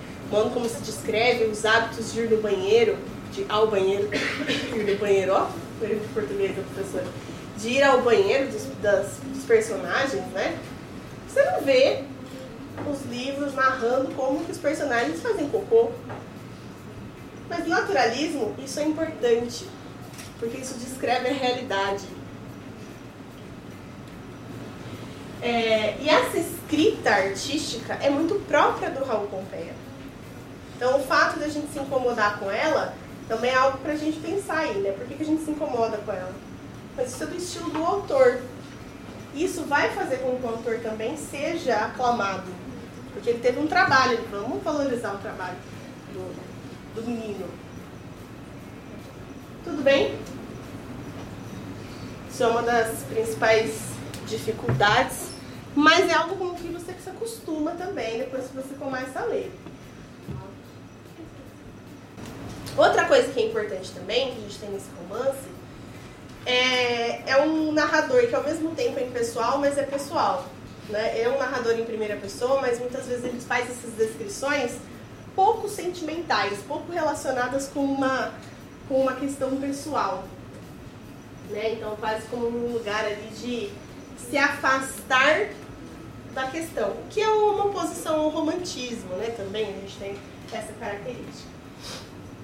E é um livro de memórias, o que se opõe ao naturalismo. Porque no naturalismo, a memória não importa tanto quanto a descrição do, do acontecimento que está acontecendo agora. A ideia da memória é muito do realismo. Está vendo que é um, um texto que ele fica ali meio que transitando por vários lugares? Ele tem uma estética naturalista nas suas descrições, no uso do determinismo, mas ele tem também essa estética muito realista da memória, então não dá pra gente dizer de fato se ele é naturalista ou realista. É... E o romance impressionista, porque ele vai fazer essa espécie de descrições exageradas, de uma projeção dos dramas, né? Tem muita influência dessa prosa artística e da ideia de você trabalhar o texto quase como um quadro. E aí pensa no impressionismo lá no Van Gogh, por exemplo, né, o modo como ele constrói as imagens, que é pinceladas exageradas, cores que se sobrepõem. Então, eu, a estética do texto ela trabalha um pouco com essas ideias. Faz sentido? Beleza. Vamos falar dos personagens. Então, ele, a gente é uma com um só. Tem muitos personagens, o livro vai tratar de muitas coisas, de muitos acontecimentos. Eu vou selecionar aqui aqueles que são mais relevantes para a narrativa, tá? E aí depois cabe a vocês lerem o texto inteiro. É, o Sérgio, que é o personagem principal, né? já falei bastante dele aqui. E a gente tem o Aristarco, que é esse diretor. Eu acho interessante esse nome Aristarco. Né? Lembra um pouco aristocrático, aristocrata, aristocracia. Né? Então é quase que essa figura. É, ele trata ali como se fosse o reinado dele também. Né? É, isso fica muito propício a gente entender quando ele faz um busto todo de ouro para colocar no, no pátio um busto do próprio diretor. Então, assim, ah, vou fazer um busto da minha pessoa, botar na minha casa, do centro de sala, e aí é isso. Imagina se a Bianca fizesse um busto dela, botasse ali no refeitório. Ia ser lindíssimo. Ia ser lindo, não ia o meu pôr. Mas vocês, vocês percebem que é uma coisa um pouco esquisita, né? E o Aristarco faz isso. Porque ali é a terra dele. É ele quem manda, né? Ele tem esse papel um pouco, não só um diretor, mas também um ditador, assim. Ele dita as regras. A Emma, que é a personagem ali, né, a esposa do Aristarco, Emma pode virar mãe em algum momento.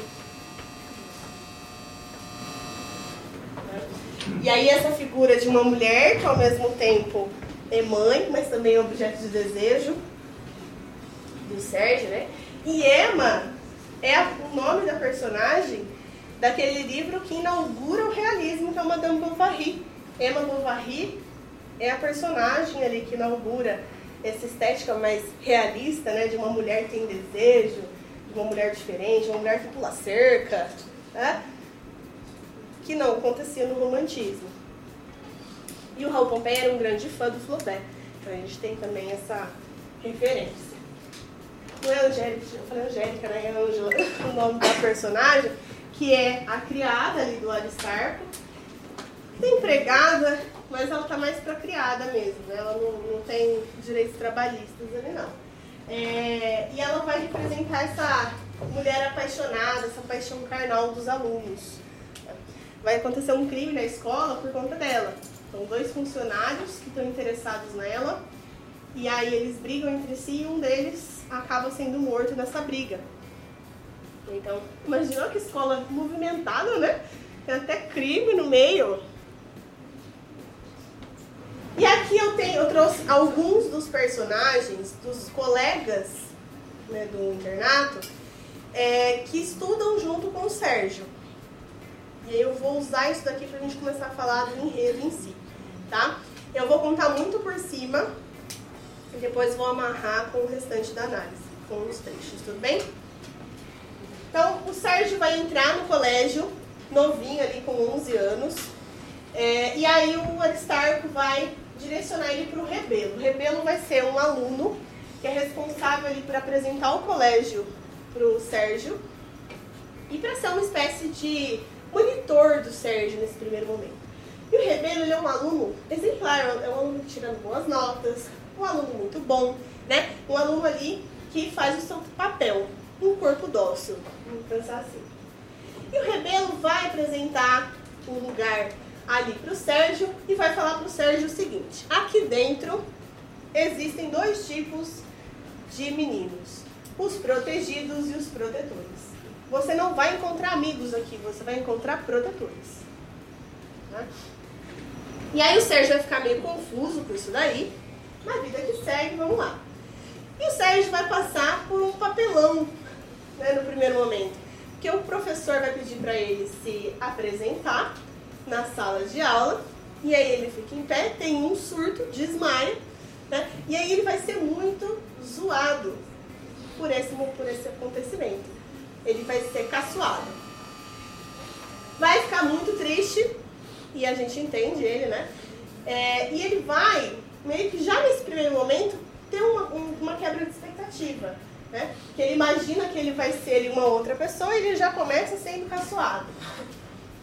E o rebelo tá ali falando pra ele, vida que segue, mas encontre seus protetores aí. Só que o rebelo não vai ficar tão amigo do Sérgio. O rebelo meio que tá ali só cumprindo a obrigação dele. Né? Chega o momento da piscina, que eu já até contei pra vocês, né? Que ele tá lá, tem que entrar na piscina, mas ele não sabe nadar, o Sérgio. Fica ali na borda da piscina, não sabe o que vai fazer. De repente ele sente uma mão puxando os calcanhares dele e ele cai na piscina. Só não morre afogado porque um dos meninos maiores, que é o Sanches, salva ele dali. E aí ele acaba conseguindo né, é, sobreviver a esse acontecimento. E ele vai tratar o Sanches como um protetor. Então o Sanches vai ser ali esse menino mais velho que protege ele das chacotas. E o Sanches, ele é um desses meninos que fazem parte dos vigilantes do Aristarco, né? Dos mais velhos. E aí o Sanches está ali ajudando o Sérgio. E eles ficam muito próximos, muito amigos. Só que o Sérgio começa a perceber que o, Sérgio, o quer uma amizade com benefícios ali, né? Que é uma amizade colorida com o Sérgio. Então eles vão ler os Lusíadas, ali, estão lendo os Lusíadas para aula de literatura. E aí, nos Lusíadas tem algumas partes dos navegantes é, tendo encontros sensuais com as ninfas. E aí o, o Sanches dá uma soltadinha, né? Um, um encontro linfático com você. Vamos lá, né? Passa uma mão, o Sérgio fica incomodado, não gosta muito daquilo e se afasta do Sanches, né? E aí fica muito, ele se sente contraditório no sentido assim, mas esse não era um colégio super moral, um colégio super cristão, um colégio super regrado. O que está acontecendo aqui? Algo de errado não está certo. Ele se afasta do Sanches. O Sanches fica triste, boladão. E o que o Sanches faz? Começa a espalhar pela escola boatos sobre o Sérgio. Boatos de que o Sérgio é imoral, que o Sérgio não é uma boa pessoa, que o Sérgio é ruim, e o Sérgio vai ficando triste, o Sérgio não consegue acompanhar as disciplinas, porque ele já não tem mais ajuda de ninguém, tá sozinho. E aí, nesse processo, o Sérgio começa a se aproximar de um outro aluno que também acaba sendo excluído ali pelos outros, que é o Franco.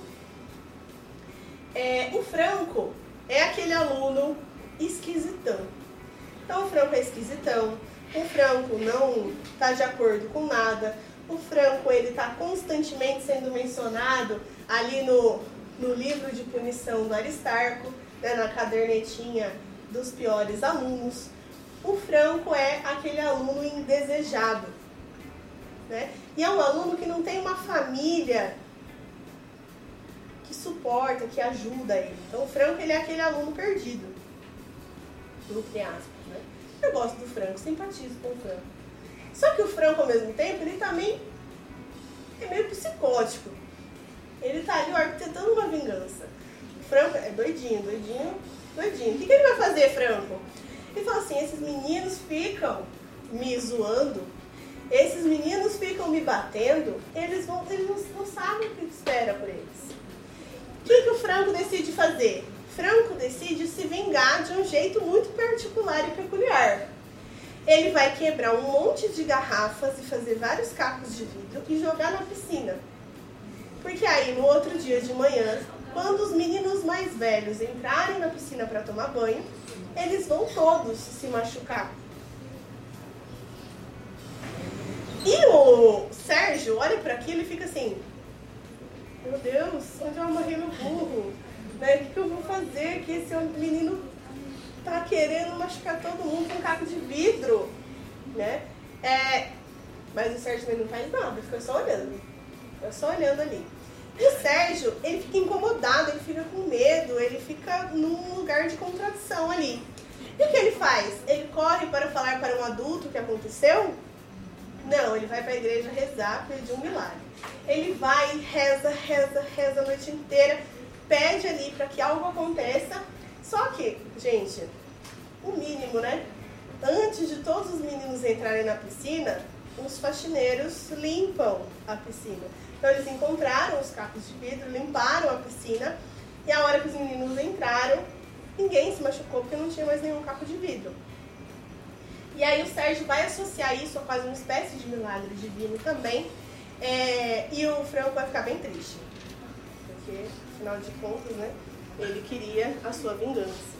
E aí o, o no final das contas, né? O Sérgio vai acabar se aproximando de um outro aluno, que é o Bento Alves. O Bento Alves é um aluno super, super, super católico, super religioso.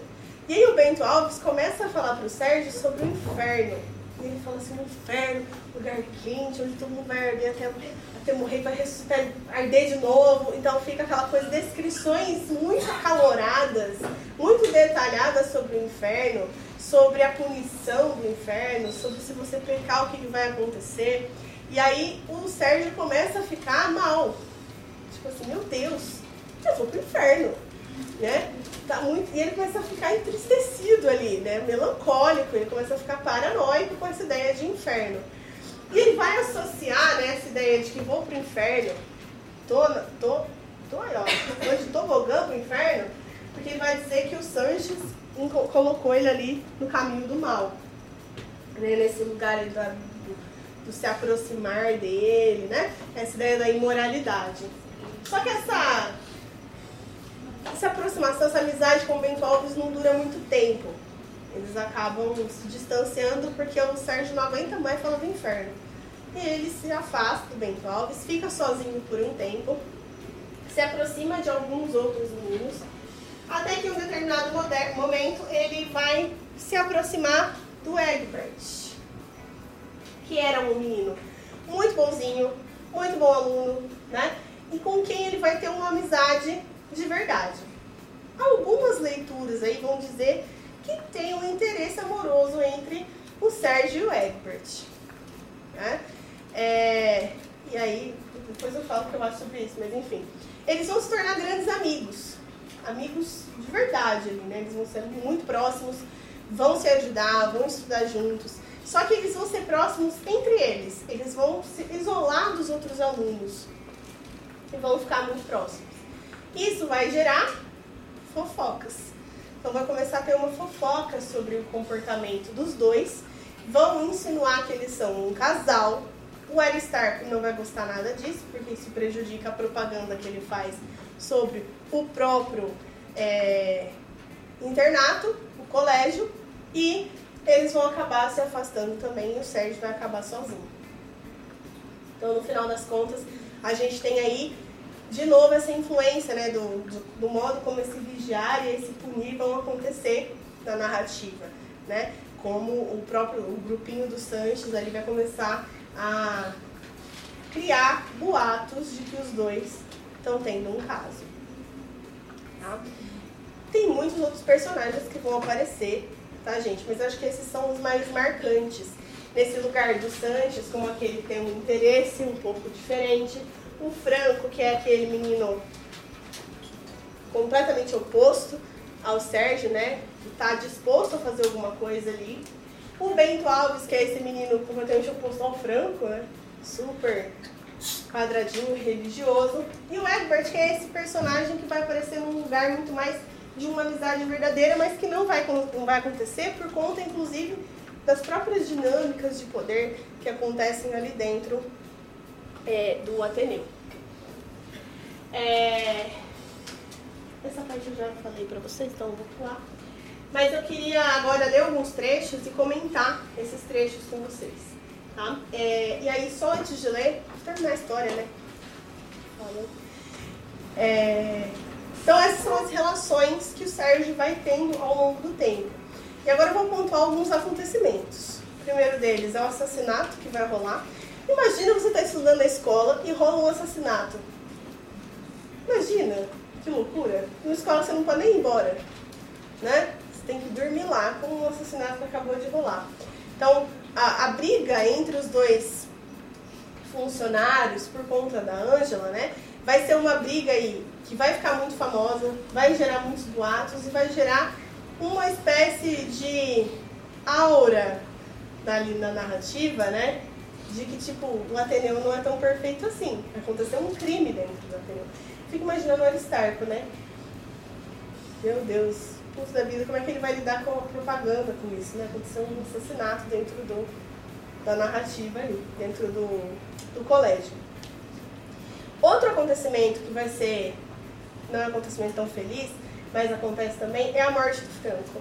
O Franco vai morrer, tá? Já curta e grossa, né?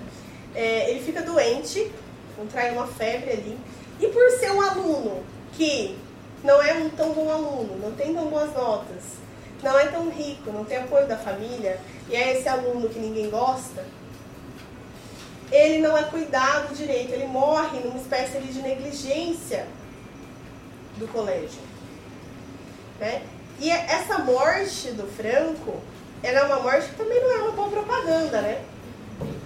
Vocês concordam comigo que morrer um aluno dentro do colégio não é uma boa propaganda. E o Aristarco faz todo um funeral no outro dia para elogiar o Franco, mas esse funeral assim não tem nada a ver com o que era a realidade do Franco dentro da escola. Então era aquela coisa do depois que ele morreu, o, o Aristarco dá um jeito de maquiar toda a situação para aquilo sair bem na foto. Né? E é uma das indignações que vai acontecer com os próprios alunos. E um outro acontecimento que eu acho bem interessante também é, é quando os alunos começam a ter algumas revoltas dentro do colégio. Né? Embora seja um colégio super rígido, super moral, assim, né? Que segue todas as regras, em um determinado momento os alunos começam a se juntar para fazer uma revolta que está acontecendo. E eles vão usar um um artifício ali, uma questão para se revoltar muito específica, que é a falsa goiabada. Eu acho tão engraçado isso. Tanta coisa para se revoltar dentro do colégio, eles vão se revoltar com a goiabada, né? Por que com a goiabada? Porque eles vão dizer que a goiabada não é goiabada de verdade, é uma goiabada feita de banana. Música do sítio do pica-pau amarelo, né? É, é uma goiabada de banana, uma goiabada que não é de verdade. E eles se revoltam, fazem um fuzuê dentro da escola e o Aristarco preocupado, porque isso já estava começando a sair, as pessoas já estavam começando a perceber que estava acontecendo uma revolução, a revolta ali da goiabada. E aí ele começa a dizer, a culpa não é minha, foi o fornecedor, dá um jeito, tenta botar pano quente. Mas essa revolução, ela de certo modo é quase uma espécie de estopim para o que vai acontecer. Em um determinado momento, passa um tempo e o colégio vai pegar fogo. Colégio pega fogo. Há uma ambiguidade aí. Esse colégio pegou fogo exatamente porque foi um incêndio criminoso ou foi um acidente? Não dá pra gente dizer de fato se foi um ou se foi outro, porque fica meio ambíguo. Mas dá pra gente perceber que o narrador ficou um pouco feliz com o que aconteceu. E ele fica tão feliz que nem tem um término de fato assim do que aconteceu depois né? É uma coisa muito assim, ó, pegou fogo, tudo se queima. É bem interessante o modo que ele vai falar, né? Vai queimando. Eu acho que eu coloquei o trecho aqui. Que vai queimando aquele globo de geografia que era usado nas aulas de geografia, os documentos e os livros, quase como se toda aquela expectativa que foi criada fosse sendo quebrada e queimada, né, nesse símbolo do fogo queimando ali. É, então, é, é uma espécie assim de fechar com chave de ouro, né? De uma vingança. É uma narrado, narrado com assim, uma vingança. Eu ouvi um, um professor de outro cursinho falando que ele acha engraçado porque faz como se fosse assim. É, ele sente, né? Isso é uma interpretação dele, pessoal, que é quase como se o Raul Pompeia quisesse que esse incêndio tivesse acontecido no internato em que ele estudou. faz como se na narrativa ficcional ele criasse uma forma ali de acabar com esse ranço que ele tinha pelo próprio sistema educacional, pelo modo como as coisas aconteciam, né? Essa coisa, o fogo transforma, o fogo transmuta, o fogo, ele não simplesmente destrói, né? Ele transforma algo em cinzas. Então é quase como se fosse uma forma de, de derrocar essas coisas. É, achei uma interpretação interessante. Mas enfim. Eu vou ler alguns trechos aqui para vocês, tá? Para a gente poder se familiarizar também com a narrativa, com a escrita. É, e aí a gente encerra, tá? A gente precisa fazer simulado, segunda fase ainda, né? Misericórdia. O doutor Aristarco Argolo de Ramos, da conhecida família do Visconde de Ramos, do Norte, enchia o império com seu renome de pedagogo. Eram boletins de propaganda, conferências em diversos pontos da cidade, livros elementares fabricados às pressas com o ofegante esbaforido como curso de professores prudentemente anônimos, inundando as escolas públicas de toda parte com a invasão de capas azuis, rosas amarelas em que o nome de Aristarco, inteiro e sonoro, oferecia-se ao pasmo venerador dos esfaimados de alfabeto com confins da pátria, dos confins da pátria. Eu acho esse trecho interessante porque mostra um pouco essa coisa da propaganda, né? Que não era uma propaganda singela, era uma propaganda quase agressiva. Estava em todos os lugares. O nome todo, as coisas dele ser um pedagogo, né? Que no final das contas era uma propaganda enganosa. Né? Quando chegava lá o Aristarco, ele fazia muito pouco de pedagogia né? e vigiava muito mais, queria muito mais esses indivíduos quadradinhos para sair para a realidade depois. É, eu trouxe esse trecho também, que a gente acabou de ler, né, da Emma, porque tem essa, essa ambiguidade, né, o, a ideia da maternidade ao mesmo tempo que uma sensualidade, e em muitos momentos da narrativa, é, o Sérgio vai ter essa proximidade, esse desejo carnal, inclusive pela Emma. Então, não, eu não amara nunca assim a minha mãe, ele vai dizer em um determinado momento. Né? Então é quase como se a Emma representasse essa figura meio esquisita de uma mulher materna, maternal ao mesmo tempo que sensual.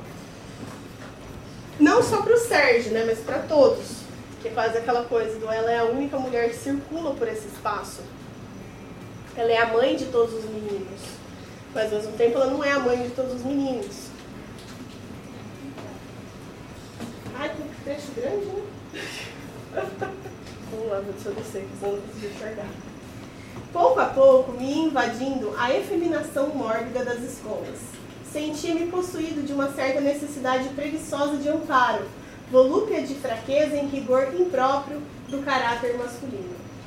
O braço de Sanches vinha assim salvar-me, segunda vez, de submersão, acudindo na vertigem do momento. Eu me sentia mesquinhado sob o peso das revelações. Causava terror aquela sabedoria de coisas nunca sonhadas. O honrado diretor espiritual percebeu que havia agora um ascendente de domínio que me curvava. Olhava-me então de frente e tinha ousados risos de malícia, que é aquela cena do Sanches tentando uma aproximação. Essa coisa dos risos de malícia.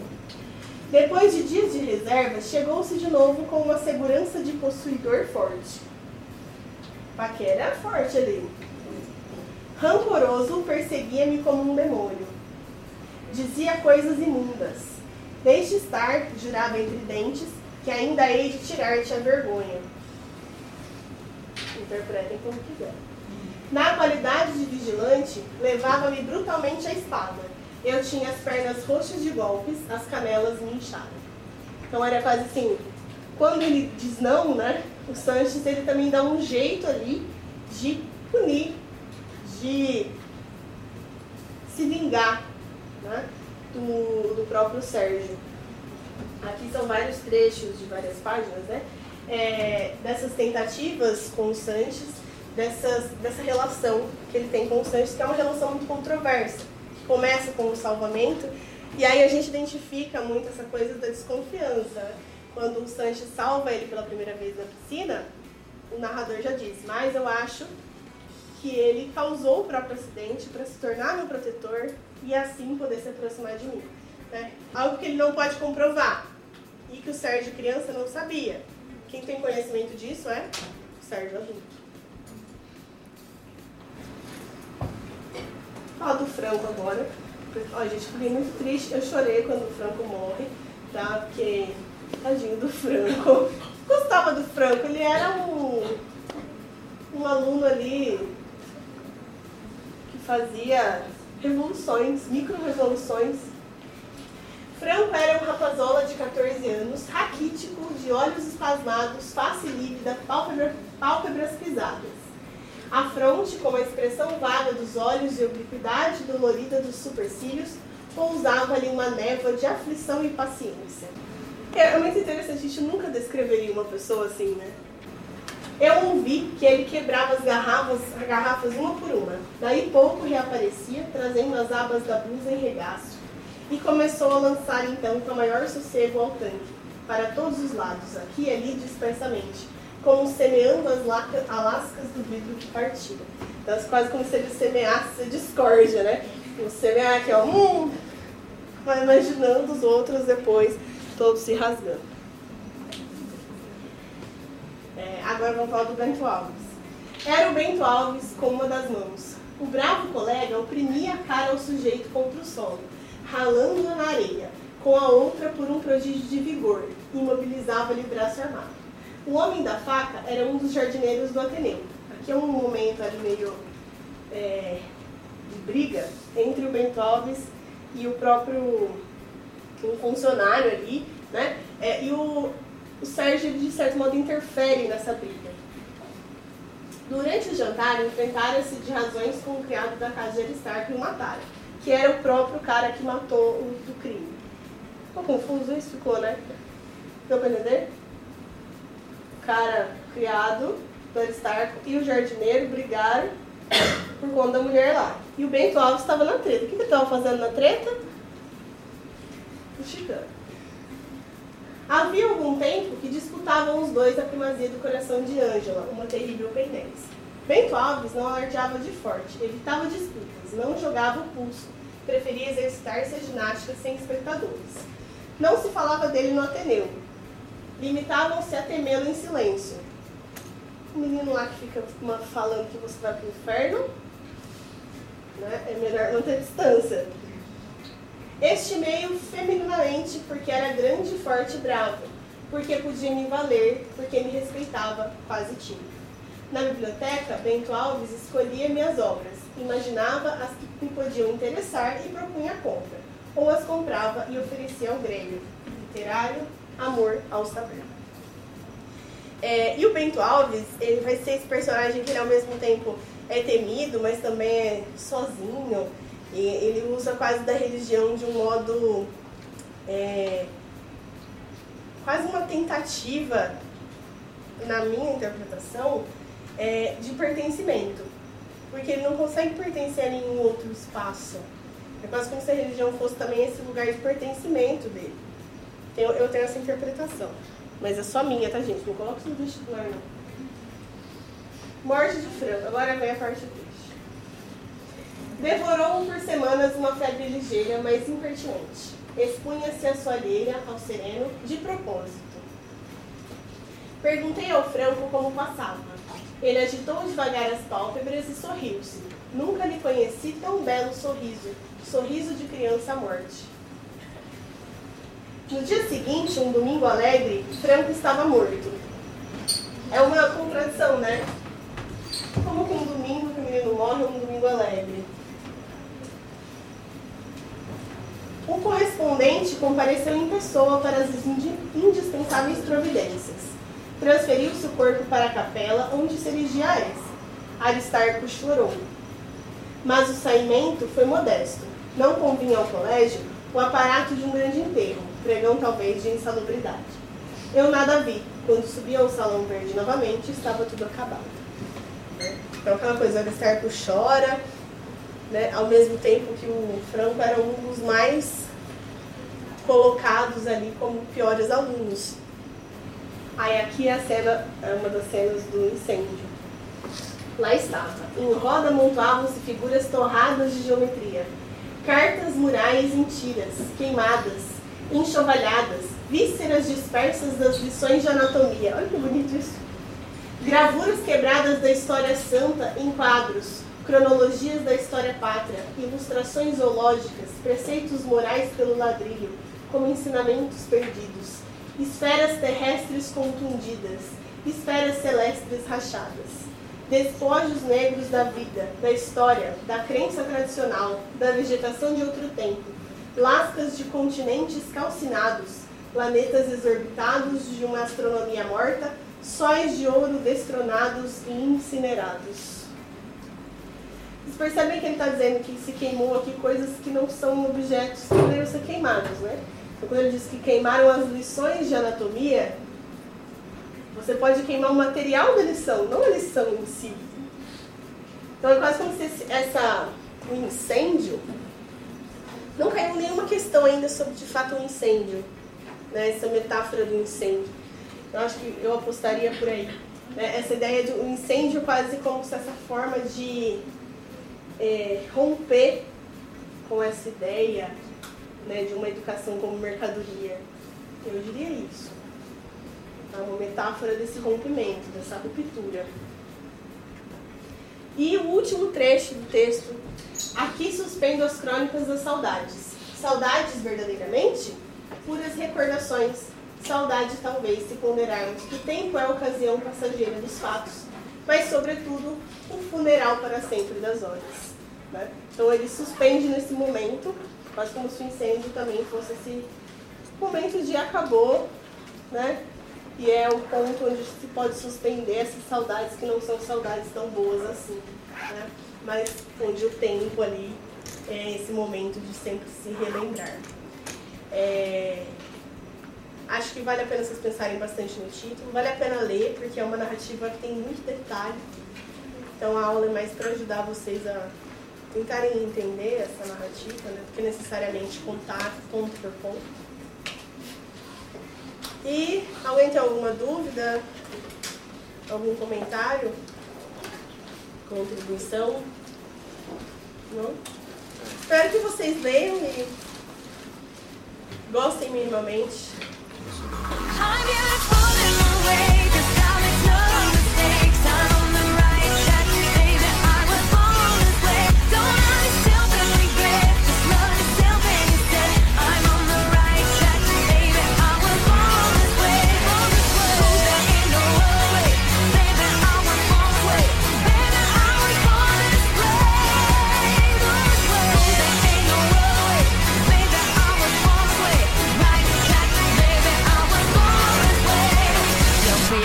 Just be a queen. Don't be a drag, just be a queen. Don't be a drag, just be a queen.